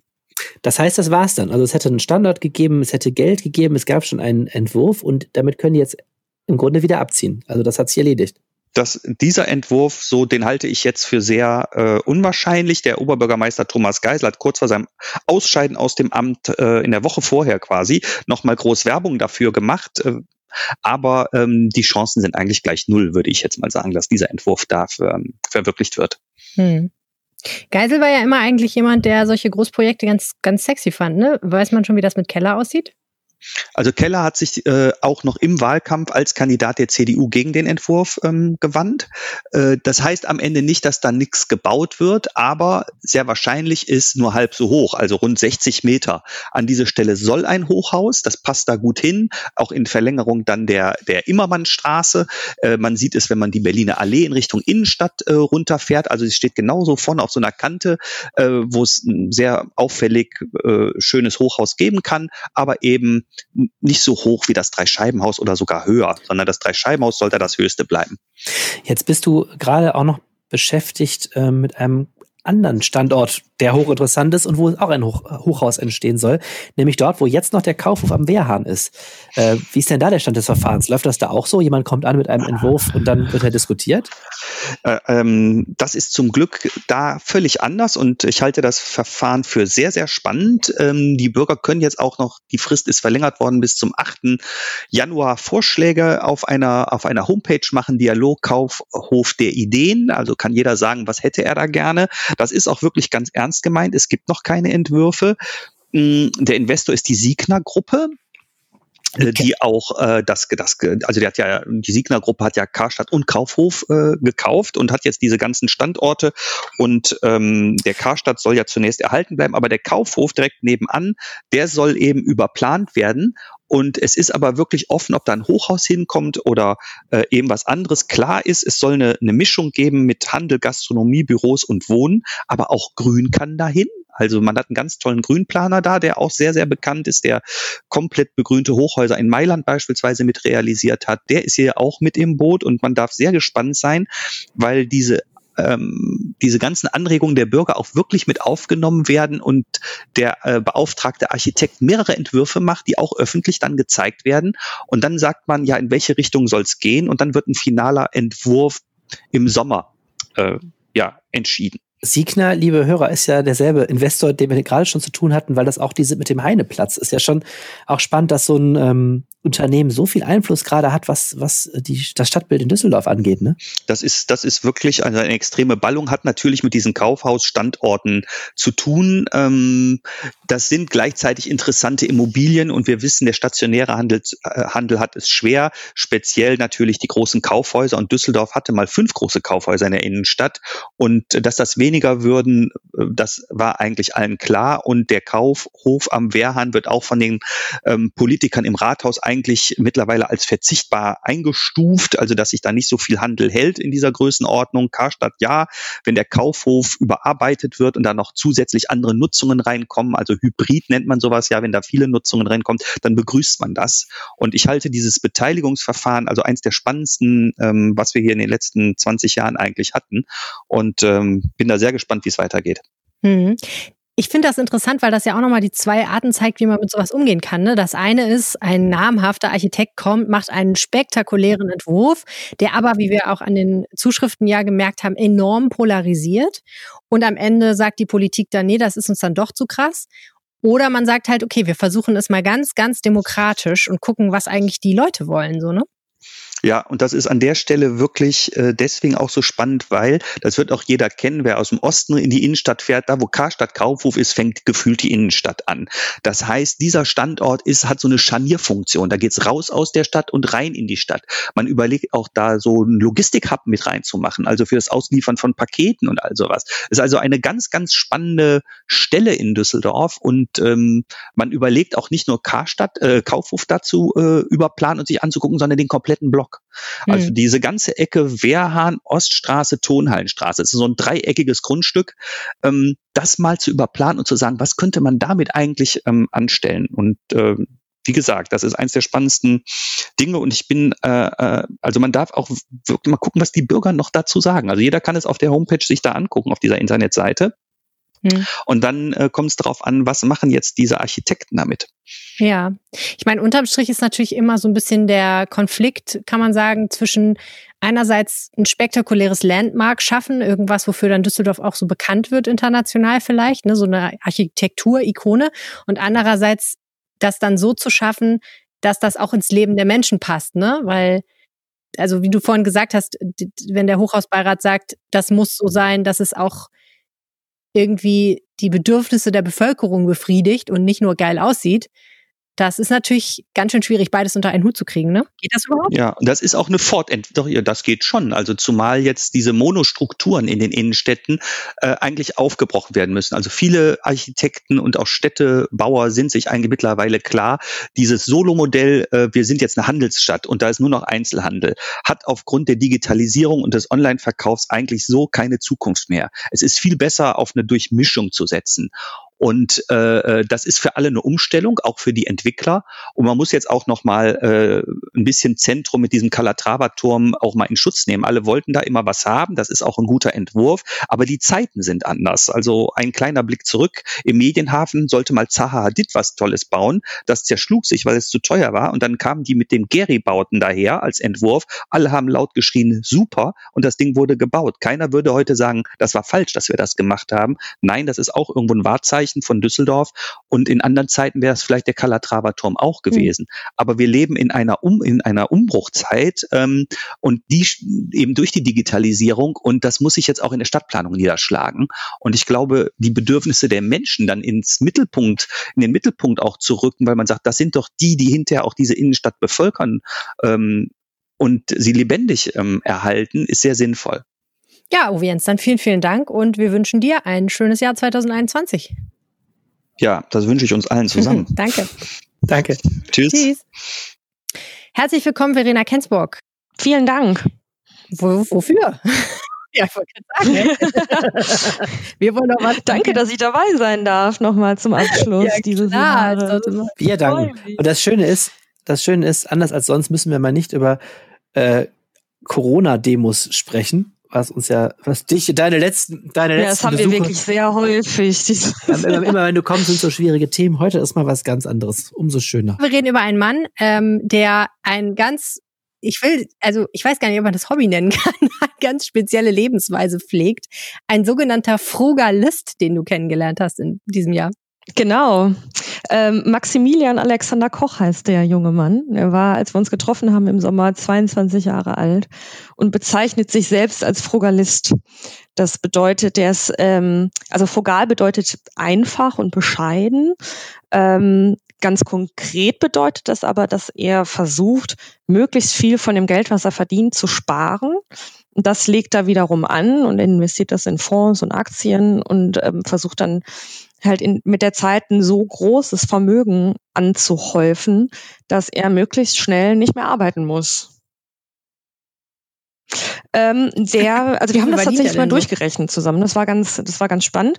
Ähm, seine Einnahmen liegen so bei 1800 Euro im Monat. Also ähm, er studiert noch, muss man dazu sagen. Mhm. Ähm, ich finde, für einen Studenten ist das ein gar nicht so schlechter Verdienst. Ähm, und zwar verdient er so 1000 Euro ähm, durch Einnahmen von Büchern, die er geschrieben hat. Die hat er im Selbstverlag rausgebracht. Das sind so Bücher zum, halt auch zum Frugalismus oder zum sparsamen Reisen und ähm, 800 Euro durch Samenspende. okay. Ja. Also muss man sich natürlich auch überlegen, ob man das möchte, aber dann kann man damit so 800 Euro im Monat verdienen. Das finde ich schon ganz ordentlich. Ja. das stimmt. Das ist ähm, wahr. Und der gibt weniger als 900 Euro im Monat aus. Also knapp die Hälfte. Ja. Okay. Genau.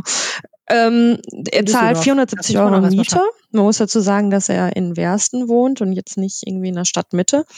Ähm, gibt dann jeweils 100 Euro für Lebensmittel aus und für Krankenversicherung, 60 Euro für sein Bahnticket und 40 Euro für Semestergebühren. That's it. Okay, aber es ist ja schon sehr bescheiden. Also es ist so sehr bescheiden, ja. Egal halt, Arne. Ich hätte mit dem, mit dem Essen, das tut mir jetzt weh. Den ganzen Rest, den könnte ich ja noch machen, aber 100 Euro nur für Essen? Ich habe ihn mal gefragt, was so seine seine guilty pleasure sind, also was er sich so gönnt, wenn er wenn er doch ähm, woran er nicht so vorbeigehen kann. Ähm, und das hat mich dann auch wieder überrascht, weil auch das war total bescheiden. Es waren Tortilla-Chips und alkoholfreies Bier. Ja, das geht ja noch. Das war so das Wildeste, okay. was er sich gönnt. Und wofür er tatsächlich auch ein bisschen ein Fable hat, ist für Mode. Er kauft sich ganz gerne mal Klamotten.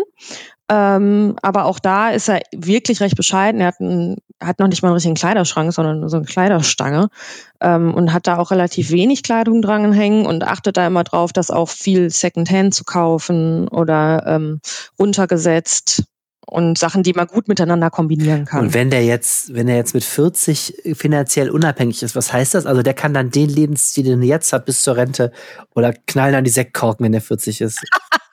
nee, das geht halt eben nicht. Das ist das Problem. Er muss seinen Lebensstil dann bis ans Ende seines Lebens so durchziehen. Und verzehrt er dann die Rücklagen? Also muss er das, muss er dann auch mit 70 durch sein oder, äh, oder wird es dann knapp? Oder ist das, lebt er von den Zinsen?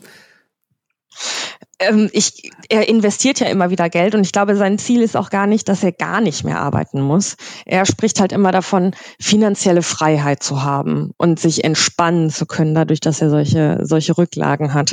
Ähm, er studiert Psychologie und kann sich da auch durchaus vorstellen, mal eine Stelle anzunehmen, aber er sagte schon, das müsste dann schon deutlich ähm, mehr Vorteile haben als die Selbstständigkeit. Und das kann er sich gerade noch nicht so gut vorstellen. Machte der denn auf dich einen entspannten Eindruck jetzt schon? Nee, ehrlicherweise nicht wirklich. Ähm, und das hat er tatsächlich auch selber gesagt, ähm, dass er generell ein Typ ist, der ähm, dem Lockerheit nicht so leicht fällt und ähm, dass er genau deshalb eigentlich auch spart, weil er dadurch ein bisschen entspannen kann, weil er weiß, er hat ein Polster auf das er sich hm. zurücklehnen kann. Und ehrlicherweise ist dieses. Aber das heißt, jetzt muss er die Probacken zusammenkneifen, bis er dann irgendwann mal mit 40 total entspannen kann? Das, das, ist der Plan? Das ist die Frage, ob er dann tatsächlich entspannen kann. Also meiner Meinung nach ist diese Art des Sparens ja fast eher ein bisschen verbissen als entspannt. Ähm, er lebt wirklich auch in einer recht kargen Wohnung. Also das ist natürlich auch Geschmackssache, ne? aber er hat zum Beispiel auch keinen Boden. Das ist halt einfach so der Estrich. Da hat er dann einen Teppich draufgelegt. ähm, er hat so, so Möbel aus Paletten gebaut, wow. was ja teilweise auch schon wieder so recht modern ist, genau. ähm, aber ansonsten, er hat zum Beispiel keine richtige Küche. Ähm, er hat so zwei Kochplatten Aha. da stehen, ähm, aber spült sein Geschirr im Badezimmer ab. Das sind halt alles so Sachen. Ist halt die Frage, ob er das bis ans Ende seines Lebens so durchziehen möchte. Ähm, aber zumindest jetzt gerade ähm, sagt er, er hat alles, was er braucht. Ja. Ich habe mich halt gefragt, weil du vorhin schon gesagt hast, er sein Ziel ist es zu sparen. Mhm. Ist jetzt sein Ziel Geld zu sparen oder ist sein also weil man könnte ja auch sagen, ich und solche Leute gibt es ja auch, ich habe diesen Lebensstil, weil ich nicht so viel Zeug mit mir rumschleppen möchte. Aber das ist gar nicht sein Ansatz. Es geht ihm gar nicht darum, ein simples Leben an sich zu führen, weil er ein simples Leben an sich einen Wert findet, sondern er will, er führt ein simples Leben, um Geld zu sparen und dann ein Polster zu haben. Ne? Mm, äh, nee, der ist schon durchaus konsumkritisch muss man mhm. dazu sagen. Wobei das ja auch schon wieder so ein bisschen widersprüchlich ist, weil er zum einen ja genau den Kapitalmarkt nutzt und der, kauft sich Aktien und investiert in Fonds und nutzt ja genau diese Wirtschaftskraft, um auch da Gewinne zu erzielen und ist aber einer, andererseits total konsumkritisch. Ähm, aber ich glaube, da geht es tatsächlich auch ein bisschen um um das Sparen an sich. Und ähm, er hat aber tatsächlich ein recht konkretes Ziel auch. Ähm, also mit 30, wenn er, wenn das alles so klappt, wie er sich das vorgestellt hat, hat er 100.000 Euro angespart. Und dann möchte er sich davon so ein, ähm, ein Ökohaus bauen, ähm, das sich so ganz autark mit ähm, Strom und Wasser versorgt. Mhm. Aber nicht auf einem Grundstück in Düsseldorf. Das kann Preis. ich mir ehrlich gesagt auch nicht vorstellen. irgendwo, er, er, sagte irgendwo in der Natur, ähm, weit weg, in Ruhe. Hm.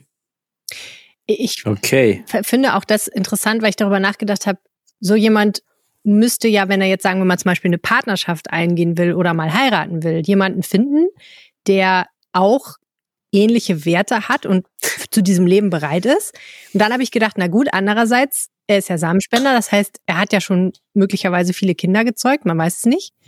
Aber das könnte auch sein, jetzt, also, dass sie mit 18 macht das Leben jetzt auch nicht geselliger, wenn man ganz viele Kinder nein, gezeugt gar hat. Gar nicht, aber ich meine nur, also es ist nicht so, dass er jetzt keinen Nachwuchs hätte. Ne? Also es kann schon sein, dass in 18 Jahren die vor seinem Ökohaus stehen und klopfen also ist ja möglich, dass die laufen. Aber ich meine, diese, der finanzielle Lebensziel ist ja irgendwie in jeder Beziehung ein Thema, wo man sich finden muss. Aber das ist ja jetzt ganz massiv. Ne? Da müsstest du ja bei immer dann zu der zu der Freundin sagen, hör mal, zahlst du, wenn wir essen gehen? gehen dann halt nicht essen. Weil das ist ja ähm, also du kannst ja nicht mit ja, oder du gehst nicht essen, ja, er meint ja, oder zu sagen, ich komme nicht mit nicht oder mit so. Verheiratet ja, sein, weil ich müsste da noch. Wenn du mit jemand so extrem sparsamen, äh, äh, das ist ja schon etwas, da muss man sich. Finden. Ich habe auch mit ihm drüber gesprochen, wie so seine Freunde damit umgehen. Ähm, und äh, zumindest er sagte, das wäre recht unproblematisch. Ähm, aber es bedeutet natürlich schon, dass sie viele Sachen nicht machen können.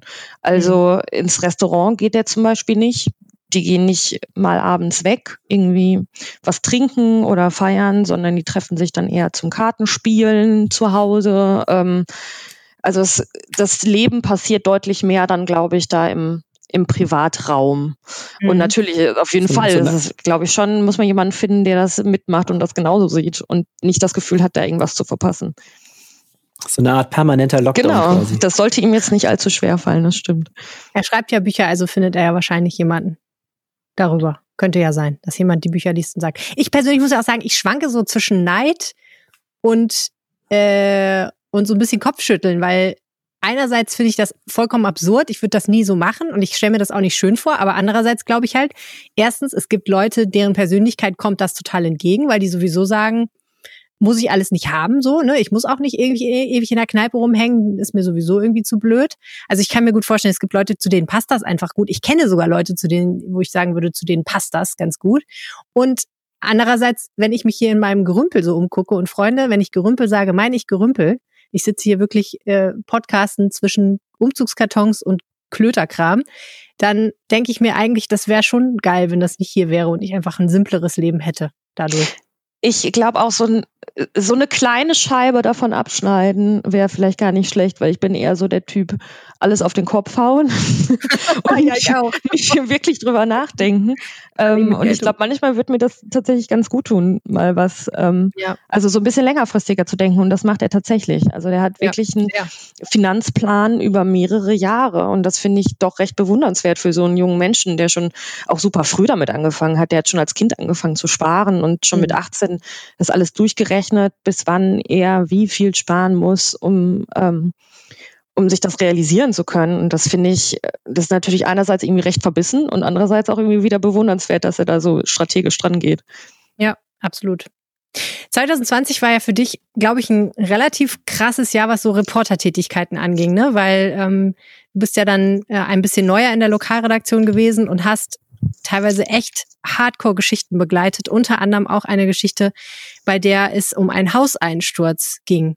Ja, das war ja. wirklich ähm, echt so eines der bewegendsten Ereignisse für mich, ähm, dass ich so als Reporterin begleitet habe dieses Jahr, muss mhm. ich sagen. Ähm, das war am 27. Juli. Da ist in der Luisenstraße in Friedrichstadt ein Haus eingestürzt. Mm, und dabei wurden zwei Bauarbeiter unter den Trümmern begraben. Die waren mhm. 35 und 39 Jahre alt, also irgendwie auch noch recht junge Männer. Und ähm, es gab tagelang Ungewissheit, ähm, ob die galten halt als vermisst und man wusste aber nicht genau, ähm, haben sie das überlebt? Kann man die vielleicht noch irgendwie aus den Trümmern holen? Ähm, ich war als Reporterin dann auch ähm, fast jeden Tag da vor Ort und habe die Angehörigen gesehen, die vor der Absperrung gewartet haben, die immer wieder zu den Einsatzkräften von der Feuerwehr und von der Polizei gegangen sind, gefragt sind, ob sie noch mal ähm, die die Einsturzstelle sehen könnten. Ähm, das war wirklich ganz, es war eine ganz ähm, ganz schwer zu ertragen, das so auch zu beobachten. Mhm. Wieso ist dieses Haus eingestürzt? Das ist die große Frage. Das ist tatsächlich das, wo die Staatsanwaltschaft aktuell noch ermittelt. Die Ermittlungen sind immer noch nicht komplett abgeschlossen. Ähm, die große Frage ist, ob diese Bauarbeiten überhaupt schon hätten beginnen dürfen. Also das ist auch wirklich eine so der tragischsten Punkte an dieser ganzen Geschichte, dass die Baugenehmigung, die die Stadt erteilt hat, ähm, ziemlich genau zu dem Zeitpunkt erteilt wurde, als auch dieses Haus eingestürzt ist, nämlich am Montagmittag. Mhm. Ähm, und da liefen. Also auch heißt, Sie haben vorher angefangen. Die haben vorher angefangen. Das muss aber nicht unbedingt heißen, dass das illegale Tätigkeiten waren. Es gibt auch Tätigkeiten, für die braucht man nicht unbedingt eine Baugenehmigung, zum Beispiel Fenster austauschen. Ähm, die Frage ist aber, da ging es halt auch um den Umbau einer tragenden Wand, ob die vielleicht da schon tätig waren oder nicht. Mhm. Und ähm, dafür wurde dann wirklich jeder Stein umgedreht, ähm, um das herauszufinden, wo dieses Gebäude zuerst nachgegeben hat und welche Tätigkeiten wann durchgeführt wurden. Diese mhm. Ermittlungen mhm. sind immer noch nicht ganz abgeschlossen. Enorm schwierig, das im Nachhinein rauszufinden, mhm. vermute ich. Und wie hast du von der Geschichte erfahren? Ich weiß es ehrlich gesagt gar nicht mehr genau. Ich glaube, lass mich noch mal kurz überlegen. Ich glaube tatsächlich, dass, ähm, dass äh, ein Kollege das gehört hat und ähm, dann zuerst zu der Unfallstelle gefahren ist. Und ich habe am ersten Tag aus der Redaktion raus das begleitet und immer wieder ähm, den aktuellen Stand ähm, online mhm. durchgegeben. Und ich war danach die Tage dann vor Ort. Ähm, und das war dann wirklich auch gerade an dem Dienstag besonders schlimm, weil ähm, an diesem Tag ein Leichnam gefunden wurde unter den Trümmern ähm, und es aber noch nicht klar war, welcher dieser beiden Männer das ist, mhm. was natürlich dann auch für die betroffenen Familien, die davor stehen und die ganze Zeit bangen und hoffen und sie machen sich tatsächlich natürlich noch auch unrealistische Hoffnungen darauf, dass ihr Sohn, Vater, Mann noch irgendwie da rausgeholt wird, lebend. Ja. Ähm, und die wussten dann nicht, ist das jetzt tatsächlich unser Verwandter oder ist es der von der anderen Familie? Ähm, und erst am mhm. nächsten Tag haben sie dann den zweiten Leichnam gefunden. Und mhm. dann hatten zumindest alle Gewissheit, dass die beiden Männer nicht überlebt haben. Ja. Und die konnten dann erst am Abend auch geborgen werden. Also es waren echt lange Stunden, ähm, voller Ungewissheit. Und es war irgendwie gefühlt schon für mich als Reporterin sehr emotional anstrengend. Und dann kann man sich das kaum ausmalen, was die Angehörigen da durchgemacht haben. Absolut. Und das Traurige ist ja oft, finde ich, dass man immer nur über das berichten kann, was so auf der Oberfläche ist, ne, die Formalitäten.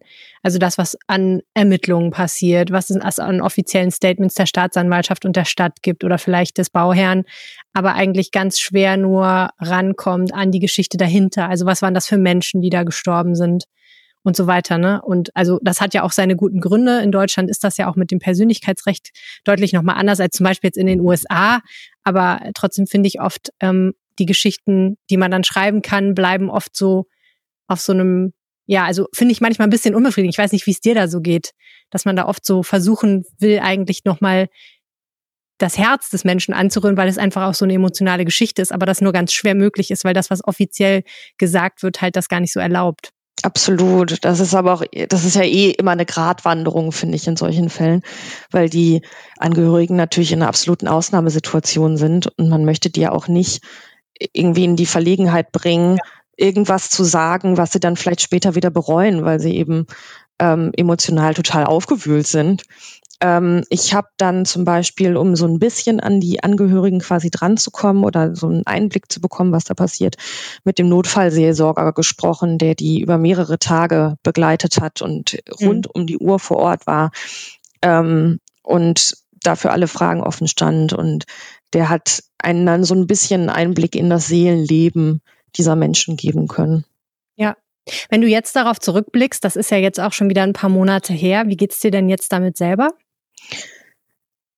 Ich finde es immer noch unglaublich, wie viel, ähm, wie viel da irgendwie zu, gleichzeitig auch so zeitlich zusammenkam, ne? Mit der ähm, mit der Erteilung der Baugenehmigung, mit dem Einsturz, ähm, was da mehrere Tage passiert ist. Ähm, ich denke da immer noch recht ungerne dran zurück ähm, und finde das immer noch sehr erschütternd. Ähm, und ich hoffe sehr, dass diese Ermittlungen der Staatsanwaltschaft bald abgeschlossen sind, mhm. ähm, damit da auch die Familien hoffentlich mal ein bisschen Gewissheit bekommen. Ja. Verena, vielen, vielen herzlichen Dank für all deine Einsätze im Rheinpegel und äh, alles Gute für nächstes Jahr. Dankeschön. Ja, Arne. Ja. Das war der Rheinpegel-Jahresrückblick 2020. Ohne Beethoven, mit viel Siegner und ein wenig Corona. Aber nur ein bisschen Corona, komm. Das war doch jetzt echt erträglich, oder? Nein, das war doch gut, ja, absolut. Ach, Freunde, schön, dass ihr alle das ganze Jahr uns treu geblieben seid. Und wie immer gilt, wenn ihr uns was sagen möchtet, dann geht das auf mehreren Wegen. Ihr könnt uns antwittern. Helene heißt at Helene Pawlitzki und ich heiße at Arne Lieb. Ihr könnt uns anrufen und auf den Anrufbeantworter sprechen unter 0211 9763 4164 oder eine Sprachnachricht oder WhatsApp schicken unter 0171 90 38 099. Oder ihr schickt ganz crazy eine E-Mail an rheinpegel.rheinische-post.de. So sieht's aus. Und jetzt wünschen wir euch ein paar erholsame Tage ein Silvesterfest, obwohl es ja irgendwie nicht mit Freunden abgehen kann, was trotzdem irgendwie lustig ist und einen guten Rutsch, ne? Viele, ein gutes Fernsehprogramm zu Weihnachten und in folgenden Tagen. Oh ja. Anna hat ja gerade viele schöne Podcasts. Scribblio entdeckt. Äh, das könnte man natürlich auch mal spielen oder so eine ähnliche. Ja, aber die, die Welt der Online-Spiele, kooperativen Online-Spiele war noch nie so attraktiv wie jetzt. Alles klar. Na gut, Anna, ich wünsche dir auch ein schönes neues Jahr. Ja, dir auch, Helene. Tschüss. Tschüss. Mehr im Netz alle Nachrichten aus der Landeshauptstadt findet ihr auf rp-online.de/düsseldorf. Ja. Ja. Mein Name ist Helene Pawlitzki und ich bin im Rheinpegel-Jahresrückblick Rausch mit Arne Lieb. So sieht's aus. Du hast das Skript nicht auf, ne? Ne, so sieht's aus. Ich mache jetzt das Skript wieder auf. Ich muss erst ein bisschen das war ein guter Punkt, Helene. Bevor ich direkt darauf antworte, lass mich kurz sagen, dass wir das Folge 138 dieser. Ihr hat Folge Nummer 138 dieses Podcasts und der Rhein steht bei 1,57 Meter.